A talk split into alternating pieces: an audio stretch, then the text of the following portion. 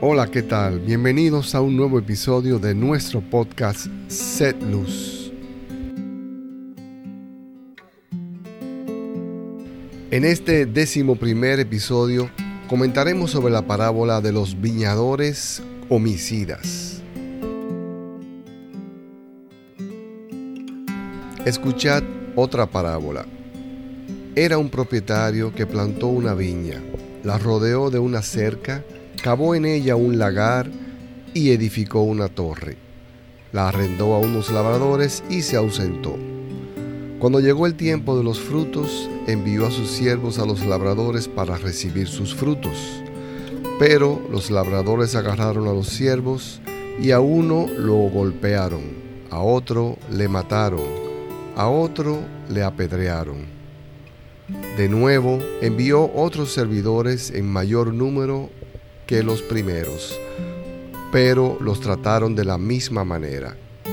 Finalmente les envió a su hijo diciendo, a mi hijo le respetarán. Pero los labradores, al ver al hijo, se dijeron entre sí, Este es el heredero, vamos, matémosle y quedémonos con su herencia. Y agarrándole, le echaron fuera de la viña y le mataron. Cuando venga pues el dueño de la viña, ¿qué hará con aquellos labradores? Dícenle, a esos miserables les dará una muerte miserable, y arrendará la viña a otros labradores que le paguen los frutos a su tiempo.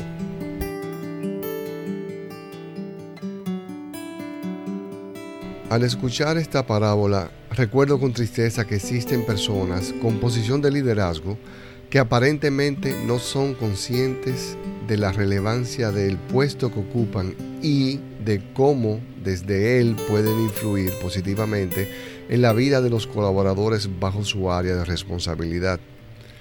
Primero, debemos entender que todo lo que hemos recibido lo hemos recibido de Dios por su inmenso amor e infinita misericordia y somos invitados constantemente por Jesús a dar frutos a colaborar con su obra desde el rol que nos toque vivir.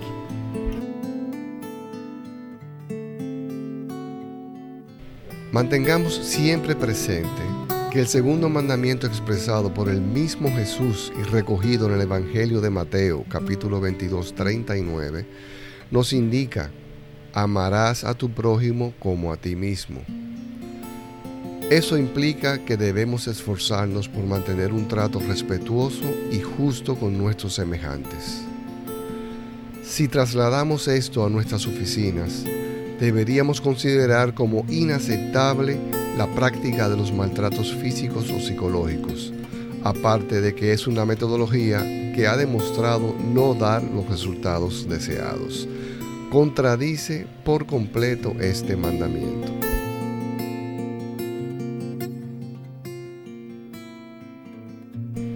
Decía un gran sabio, los talentos te abren muchas puertas, pero el ser agradecido te las mantiene abiertas. Está más que demostrado que los grandes logros del ser humano vienen producto de un trabajo mancomunado. Como hemos mencionado en episodios anteriores, la diversidad en los equipos de trabajo, manejados con disciplina, perseverancia y caridad, aseguran el logro de las metas y producen un ambiente que facilita la vida de todos los involucrados. Decía Confucio, es mejor encender una vela que maldecir la oscuridad. Les invito a que seamos luz.